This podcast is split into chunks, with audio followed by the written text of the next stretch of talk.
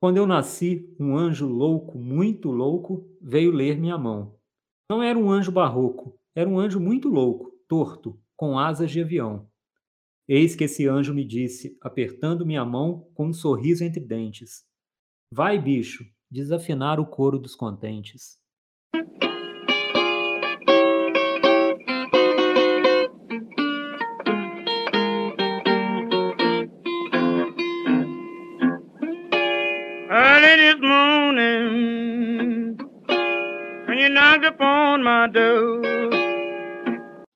Olá, sejam bem-vindos a mais um episódio do podcast Tempo Redescoberto. Hoje com o programa Inventário das Sombras, no qual falaremos sobre o álbum de 1972 do compositor, cantor e instrumentista brasileiro Jardes Macalé.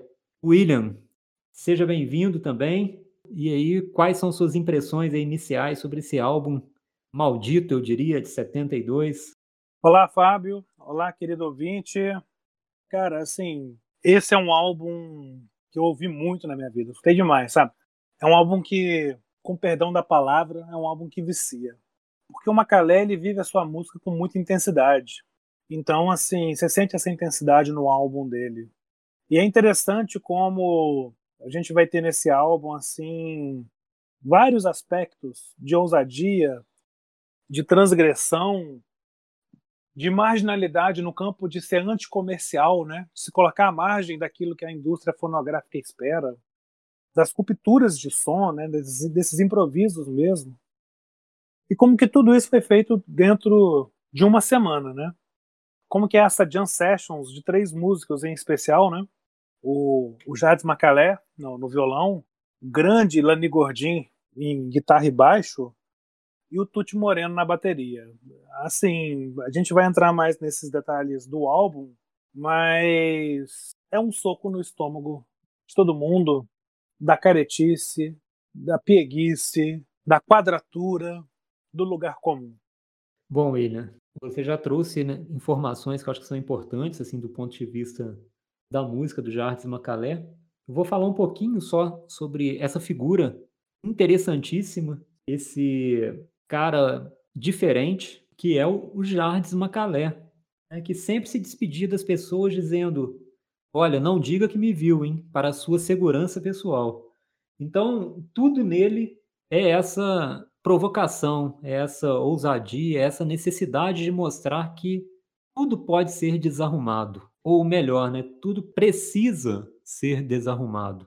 Como eu mencionei né, nas palavras do Torquato Neto, no início do programa, né, uma letra de uma canção do Jardim Macalé, né? Macalé veio para desafinar o coro dos contentes, né? E esse disco de 72, que é o primeiro disco do Jardim Macalé, ele lançou em 1970 um compacto duplo, mas é, quatro músicas, né? Mas disco mesmo é esse álbum de 72 e já aqui está colocada toda a proposta musical e estética do Jardim Macalé, que é bagunçar um pouco a MPB. À medida em que o programa for avançando, eu vou me explicar melhor o que, que significa bagunçar a MPB, mas é essa a proposta, né? Lembrando que o Jardim Macalé não começa, né, em 1972, ele já tinha uma história, inclusive, com o palco principal, vamos dizer assim, da MPB, né? Ele é um, trabalhou como violonista e arranjador de grandes nomes da MPB, Maria Bethânia, Gal Costa, Elisete Cardoso, vinha de uma formação musical muito sólida, né? Ele, inclusive, tinha pretensões até de ser concertista de violão mesmo. Teve todo um treinamento dentro do universo erudito, do violão erudito, do violão instrumental brasileiro, que é uma história riquíssima que um, Acho que em algum momento vale a pena a gente até fazer um programa para falar sobre isso, William, que ele também estava muito familiarizado, só que em algum momento ele percebe que a dele é gravar as músicas compostas por ele. Né? Ele dá vazão a esse lado de compositor, a esse lado irrequieto dele, a esse lado sarcástico, revolucionário e de inquietude mesmo da música. Né? Então, em 72, eu acho que esse disco chega com essa proposta muito diferente musicalmente, né? A gente já vinha de uma MPB consolidada e, e até requintada, eu diria, tanto na parte lírica, né? A letra sempre foi muito importante na música popular brasileira, mas também na parte musical, né? Dos arranjos, uma coisa que se aproximava até de uma sofisticação eh, musical, no sentido de harmonia, cordas, é, arranjos é, muito bem construídos, mas sempre muito já dentro de uma estética consolidada. E em 72, nesse álbum do Jardim Macalé, a gente já tem a primeira transgressão, que é um álbum reduzido quase que a uma, a uma formação meio jazzística, assim, um pouco insólita, porque é um violão né, de nylon, um violão tocado de forma muito diferente, de forma meio suja às vezes, né? Quando a gente fala suja no violão, é que não é aquela técnica apurada e o som sai perfeitamente é, executado, né? Mas um violão muito diferente. E como você bem já informou, né, William, com esses músicos maravilhosos que não escondem que muito desse disco é improviso. E esse respeito ao caráter de improvisação é, é a primeira face do disco que eu gostaria de mencionar aqui, William. É um disco que se aproxima até muito do jazz. Algumas músicas a gente vai é, perceber isso de forma muito clara, porque é um disco que já traz ali uma desordem na música nesse sentido, né? Não é um disco totalmente planejado, arquitetado, arranjado com muita antecedência, gravado em longos períodos. É um disco muito espontâneo. É, na definição do próprio Jardim Macalé, né? Esse álbum é um misto de João Gilberto com Jimi Hendrix. Perfeito. É quase que um punk jazz, né? Tem punk rock, agora você tem um punk jazz, né?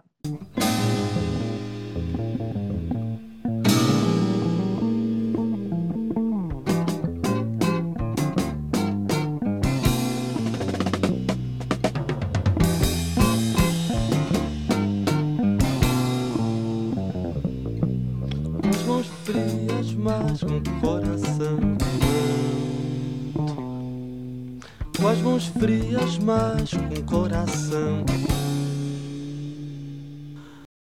E é engraçado o seguinte, tem alguns aspectos biográficos que cabem aqui no Macalé. Você jantou muito bem essa história dele ter tido canções gravadas pela Elisete Cardoso, ter dirigido o show da Maria Bethânia. Ele foi aluno do Turíbio Santos no violão. Ele vem de uma família de músicos. O pai era acordeonista, a mãe era pianista e cantora tudo favorável. Mas essa improvisação, essa atmosfera crua né, das músicas dele, dele, essas letras quase que melancólicas, ou faz desse álbum um álbum pesado e duro. E até o compacto anterior, né, que é o Tô Morto, me engano, é, reza a lenda que a, os donos de, de, lojas de disco né, no Rio de Janeiro, ele é carioca, o Jardim Macalé é carioca, quando foram chegar esse álbum dele, o primeiro álbum, ninguém queria colocar na, nas lojas de disco. Não, esse cara não vende, pelo amor de Deus, tira ele daqui, né? Ou seja, para ele pouco importa, é o máximo de valor artístico, o mínimo de valor comercial. E é interessante o nome, Jardim Macalé. Macalé não faz parte do nome dele. Na verdade, o, ele era, quando jovem, um jogador de mediano para ruim, para pereba de futebol. E tinha um jogador no Botafogo que chamava Macalé, que era sinônimo de ruindade. E apelidaram ele no futebol de Macalé, ele gostou e falou: tá bom, na música você o Jardim Macalé. Então, esse primeiro álbum dele vai marcar essa transição para um aspecto mais rock, mais pop, mais jazz também, mas também tem samba, tem erudito, tem bossa nova, tem tropicalismo. Tudo isso enraizado numa melancolia de letra e no sentimento melancólico, eu diria, né? Agora, um outro detalhe biográfico é... William, só uma é, adicionando uma cor aí a essa é, pintura folclórica, esse aspecto folclórico do Jardim, né? Reza a lenda que a mãe dele ficou revoltada com Macalé quando ele assumiu isso como nome artístico, porque ela dizia, né, meu filho, a gente te colocou um nome tão bonito, Jardim, e aí você complementa com Macalé. Então, também no nome, né, tem essa necessidade, né? Vamos desafinar o coro dos contentes. Né? Por falar em desafinar o coro dos contentes, tem uma parte da letra do Ali Salomão que ele fala assim: Isso eu acho que é interessante falar. Eu podia até ter esperado a hora da música para falar, mas eu quero falar de uma vez. A letra diz: Eu não preciso de gente que me oriente. Só a gente lembrar que o Gil tinha gravado Se Oriente, rapaz, pela constelação. Ele não precisa de gente que oriente. Ele é marginal até nisso. Ele vai para Londres gravar o álbum talvez mais famoso e por muito o melhor álbum do Caetano Veloso, que é o Transa. Vai produzir o álbum junto com, com o Caetano, que ele chama de Caio, né? É, naquela época. E o Caetano tinha uma admiração muito grande por ele. Mas na volta para o Brasil, o Caetano conseguiu grana para ir, e o Jardes e a esposa para Londres para gravar o álbum. Me parece que teve um problema de, de, de créditos na produção do álbum. Caetano alega que não foi falha dele, foi um erro mesmo de lançamento, mas que teria rompido a amizade entre eles naquele momento. Então, assim, é vindo do Transa, do principal álbum do Caetano, que o Macalé consegue fazer seu primeiro álbum. Que momento, hein? Que momento. Verdade, William. E logo após né, esse álbum de 72, só para a gente também exemplificar a importância do Jardim Macalé, ele assumiu né, esse rótulo de maldito e de início ele diz que não se importava com isso, mas posteriormente ele percebeu que isso pesou um pouco na saúde da carreira dele e na saúde pessoal, eu diria, né? Então, assim, é, eu acho que agora, antes da gente entrar até na músicas do álbum, um outro aspecto que eu queria destacar, a, as letras desse álbum, né? Do Jardim Macalé de 1972, do álbum homônimo dele.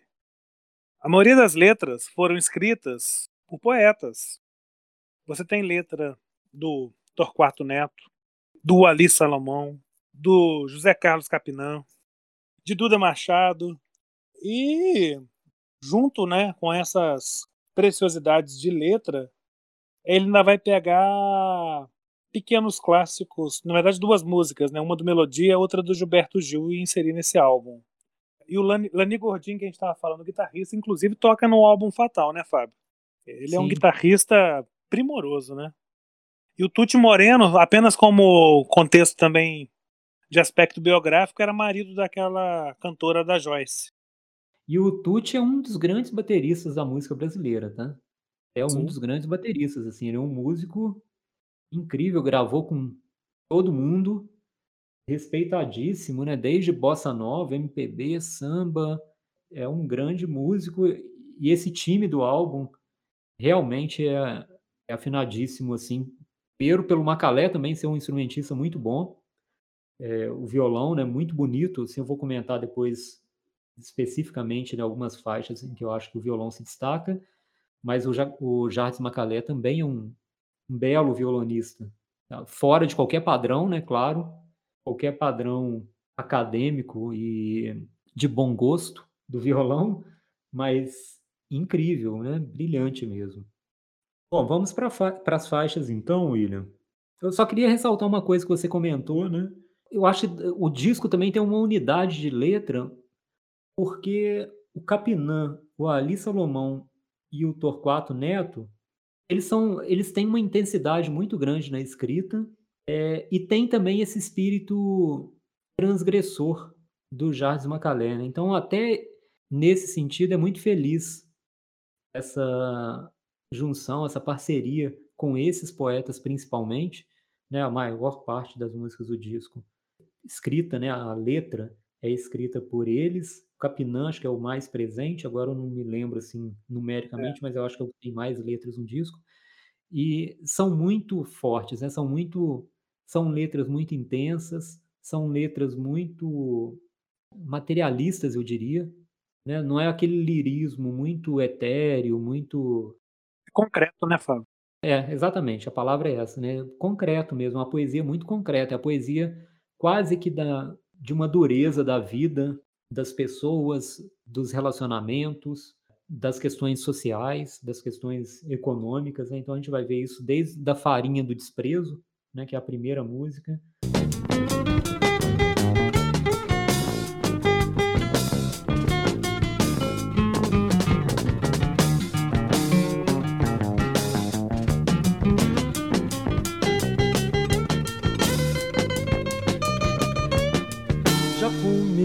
Da farinha do desprezo. Até Let's Play Dead, Farrapo Humano, enfim. Mas eu já até mencionei aqui, né? Eu acho que vou começar com a farinha do desprezo, William. Deixa eu só, deixa eu só fazer um comentário, Fábio. É, você falou uma coisa que me fez pensar, né? Você está falando aqui da concretude das letras, que já é uma, um aspecto interessante. Mas elas por si só teriam um aspecto de poesia concreta. Agora, musicalmente, aí que eu acho também está a riqueza. Como que a parte instrumental do disco traz essa concretude de instrumentos, né? Então faz com que esse álbum fique pesado, porque é concreto, duro, melancólico e muito cru. Meio de sessions mesmo, assim, de improvisação mesmo. É, se a gente fosse até fazer uma analogia, William, geométrica, né? Não é um, um álbum de música redonda, né? O álbum é cheio de ângulos. É triangular. Né? É, ele tem é. ali. A, a, música incomoda, né? A música. Era espinhosa. Né? E a palavra cru também eu acho muito boa, porque decorre até dessa escolha musical. É baixo, bateria, violão e guitarra, não em todas as músicas a guitarra, mas basicamente é um disco de baixo, bateria e violão. Além disso, né, concorre a esse fato é, que advém da escolha dos instrumentos, também a questão das músicas não terem um ritmo muito definido, né? A música no meio dela entra um samba, tem uma parte que é jazz. jazz. Então, também há uma desconstrução, né? Há uma transgressão rítmica no álbum, porque nenhuma música pode ser rotulada ou pode ser enquadrada dentro de um gênero ou dentro de um ritmo musical específico, né? Como samba, como rock ou blues, mas tudo isso está ali, às vezes, na mesma música, né? O blues por meio do violão, né? O violão dele se aproxima muito do blues em algumas passagens, em alguns fraseados, em alguns acordes. É, então, tem também essa transgressão rítmica. Vamos começar pelo álbum, então? Vamos lá. Com Farinha do Desprezo? É, eu gostaria de destacar já essa música de início, William. É uma das minhas favoritas, só falo isso.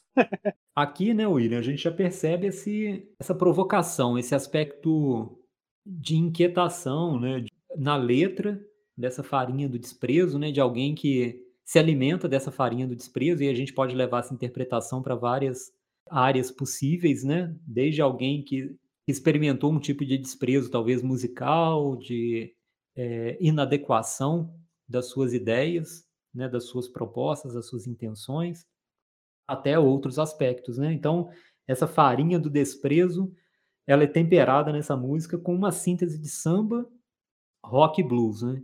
Que para mim vai ser repetida em outras músicas, mas é uma faixa linda, irrequieta, é, transgressora, estranha e muito bem cantada. E aí é um aspecto que eu gostaria de chamar atenção desde o início. O Macalé também não é um cantor que se enquadra no cânone da voz é, da MPB, mas como que nesse disco o canto dele faz todo sentido para as músicas, né? aí me faz lembrar até um pouco Tom Jobim também, que dentro de uma voz que escapa desse padrão do que seria um bom cantor, é, mas como que a voz dele também vem eivada dessa ironia, dessa capacidade de mostrar toda a transgressão, né, esse aspecto dele até malicioso, até irônico, sarcástico, vem tudo pela voz também, né? É como eu falei já, eu adoro essa música. Realmente ela tem elementos de blues, samba, rock, mas também tem coisas de jazz. Pode ser chamado também de um forró rock, né? E eu gosto dessa letra quando ele fala: só vou comer agora da farinha do desprezo, alimentar minha fome para que nunca mais me esqueça. Acho isso bem cartão de visitas do álbum que a gente está começando a falar aqui agora. Bom, a segunda, William, Vapor Barato, para mim é até covardia a forma como ele começa cantando sem instrumento é cortante. O início de Vapor Barato, ele dizendo que está tão cansado, é uma das coisas mais bonitas desse álbum. Assim, é, é, eu tento às vezes ouvir sem chorar esse início, mas como diz o Everaldo Marx, eu tenho falhado miseravelmente todas as vezes. Aí vira mantra, né? Esse começo do Macalé poderia ficar às vezes como um processo de revisão de consciência das pessoas antes de deitar. No momento que vai deitar, ouve esse comecinho de vapor barato. Eu acho que pode virar um mantra. Enfim, é, é difícil até de falar, porque a, a dimensão da letra e, e, da entrega do artista ali, da sinceridade que ele põe, vale cada centavo para quem comprou esse vinil. Eu fico imaginando, né? É, viver esse período de 72, você está no Rio de Janeiro, e aí de repente um maluco de uma loja de disco aceita o disco, você não conhece, já desmacalé. Você chega em casa, põe na vitrola e começa a ouvir. É algo realmente assim, não dá para entender. Ou dá para explicar muita coisa da nossa cultura. Vamos falar assim. E até essa música, né, William? Ela Vapor Barato é gravada junto com outra música, Revendo Amigos, que é muito bonito também, Exato. que é o outra o outro pé de sustentação dessa música do do Macalé que a gente não comentou ainda, que é a música nordestina. Aliás, você até falou, né, do forró, mas aqui fica muito evidente nessa Revendo Amigos esse sabor nordestino. Esse aspecto regional, né? Você vê que ele vai do samba carioca ao forró, né? Ao mesmo tempo também multifacetado e multicultural. Vai para o jazz, vai para a bossa nova, vai para o pop, vai para o erudito, entra no tropicalismo. Quer dizer, é, me parece que ele tem aquele crachá que permite que ele entre em qualquer um dos gêneros e faça bem. Bom, a próxima é Mal Secreto. Essa é um clássico, né? É uma música bonita demais também. É a, a letra do Ali Salomão. E dentro desse aspecto mesmo de. É um confronto pessoal. É, dentro dessa percepção né, da nossa caminhada nessa vida, também como um confronto com aquilo que a gente, às vezes, até insiste em não ver na gente mesmo, né? Que é esse mal secreto, né? Então, belíssima, assim. Essas três primeiras músicas é uma abertura de álbum que é, é realmente fabuloso. Esse início do álbum é fabuloso, com essas três músicas. Farinha do Desprezo, quatro, né? Vapor Barato e Revendo Amigos e Mal Secreto. Digno de um álbum clássico mesmo. Não choro.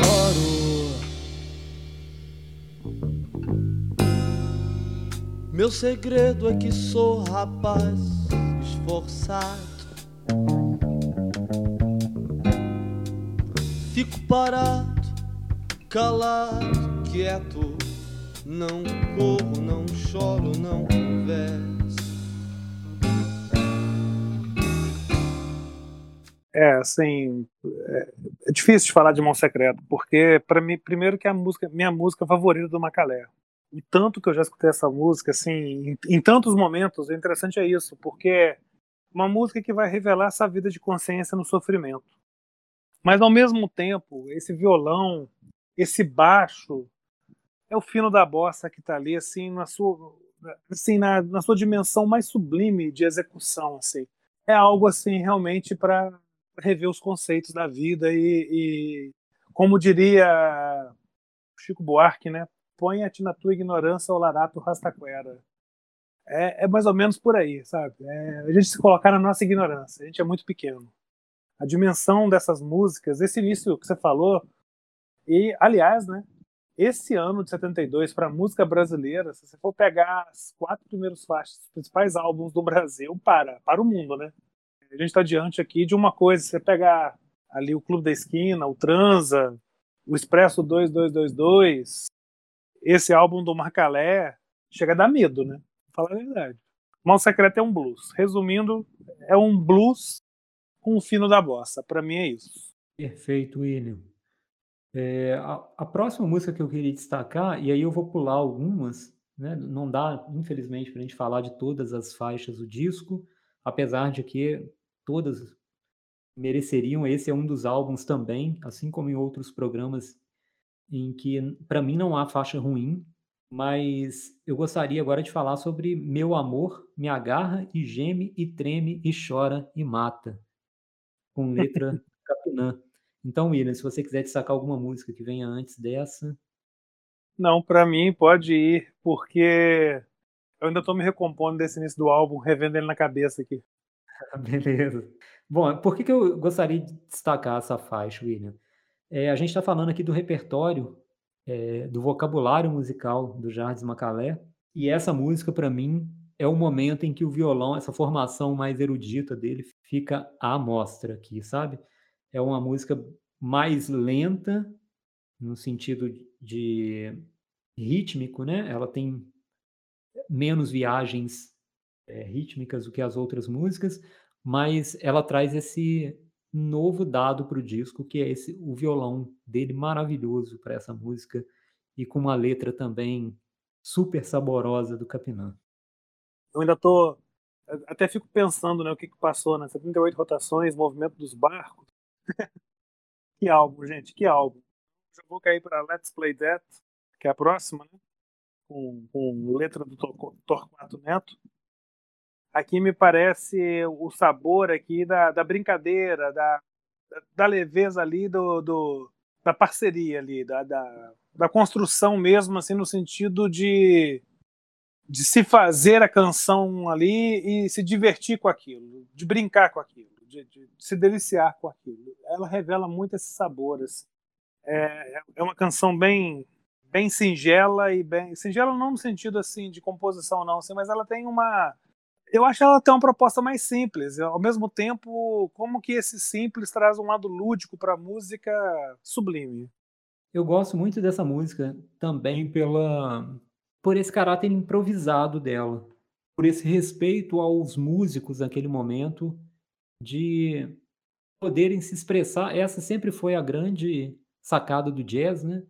É, quando você abre esse espaço para improviso, você permite que o músico se expresse de uma forma em que, quando ele só reproduz ou só executa uma música composta anteriormente, não há, né? Então, se a gente for pensar, por exemplo, o caso mais extremo, né, que é, são as composições eruditas, em que se tenta até reconstituir o mais fielmente possível, né, a intenção do compositor na música, o jazz tem esse lado. E para mim, nessa Let's Play Dead, além da brilhante letra do Torquato Neto, que inclusive foi a letra cujo trecho eu citei no início desse programa, para mim fica essa completa subversão, subversão, nessa música. É poética, é subversão poética, musical, estética e esse improviso maravilhoso. Assim, a gente se diverte ouvindo essa música e a forma como os músicos navegam nela, nessa construção coletiva dessa música e improvisada para mim também é um dos pontos altos assim, do disco. É, eu, eu, eu, até vou definir melhor assim, o que eu quis dizer, eu acho que junta e corrobora com o que você está dizendo agora. Let's Play That é como se você tivesse músicos, os músicos fossem personagens de um quadro de Arthur Miró, mas dentro de um filme de Jerry Lewis. Eu acho que é mais ou menos por aí. Maravilhoso, né, William? Inclusive, eu acho que é uma ode aos músicos não uma ode à música, mas aos músicos, né? Então é, é, muito bonito, desde esse início, né, do Let's Play Dead, até essa missão do artista mesmo, é, essa missão de desafinar o coro dos contentes. Né? Não existe arte que não venha para desafinar o coro dos contentes. Para mim, né, essa missão fica muito clara com Jardim Macalé, né? a forma como ele vai sempre é, por esse caminho. Né? Então, para mim, é por isso essa música é central aí nesse disco. É, e seguindo né, no álbum, aí você vai ter as duas composições que não são do Macalé, né, que é Farrapo Humano e A Morte, do Luiz Melodia e A Morte. É, na verdade, assim, são últimas interpretações, mas eu, por mim, já pularia para a última música do álbum, que é Hotel das Estrelas, Fábio. Beleza. Só a título de curiosidade, né, o Farrapo Humano também se tornaria um clássico da música popular, né? O Melodia também tem uma gravação muito bonita. E, e para mim faz muito sentido ela dentro desse disco, pela letra e pela, pela irmandade também com o Luiz Melodia. O Luiz Melodia também está dentro desse espírito de uma MPB que se renova nos anos 70 e vai fugir né, do cânone da boa música brasileira. Então acho bonita essa homenagem e acho bonita essa inclusão. É, eu acho que o Melodia com o Macalé são as respostas cariocas pro lado baiano do tropicalismo do Gil e do Caetano, sabe? E eles estão muito enraizados no samba. Eu acho que a diferença maior do, entre eles é essa, assim. E em alguns aspectos, até também, eu acho que o Melodia e o Macalé é, são mais experimentais musicalmente. Depois o Gil esculacha, mas eu digo assim, é... enquanto álbuns de abertura, tá certo, são álbuns posteriores, mas eles começam mais experimental. Enfim, chegamos na, na canção derradeira, Hotel das Estrelas, letra de Duda Machado, a letra é lindíssima. É, eu acho que é fechar o álbum com chave de ouro, sabe? É meio que chovendo molhado eu falar isso, né? A bem da verdade, esse álbum do Macalé, aliás, a capa é belíssima, uma coisa que a gente não comentou. Né? Uma foto do Macalé, assim, diante de um véu com dois olhos furados, assim. Eu acho que é, é, é a chave de ouro do soneto ali. Não medieval, mas do soneto pós-moderno e marginal do Jardim Macalé. A chave de ouro por quê? Porque ela vai revelar todo esse aspecto de popularidade, não de populacho, mas de popularidade num caminho de Brasil que junta festa, trabalho e pão. É mais ou menos por aí que eu acho que Hotel das Estrelas vai caminhar. Hotel das Estrelas, perdão, eu falei de não, das Estrelas vai caminhar. Mas enfim, o Hotel das Estrelas para mim é isso, é a síntese do álbum ali, a síntese perfeita do álbum que acaba muito bem. Perfeito, William. Acho que a gente pode passar as dicas depois a gente faz um fechamento. E acho que tem uma outra coisa que eu quero falar sobre o álbum, mas aí já seria uma conclusão. Acho que a gente pode caminhar aí para passar as valorosas dicas do programa. É, minha dica hoje vai ser um pouco inusitada. A gente falou muito aqui em provocação e do Jardim Macalé ser um provocador.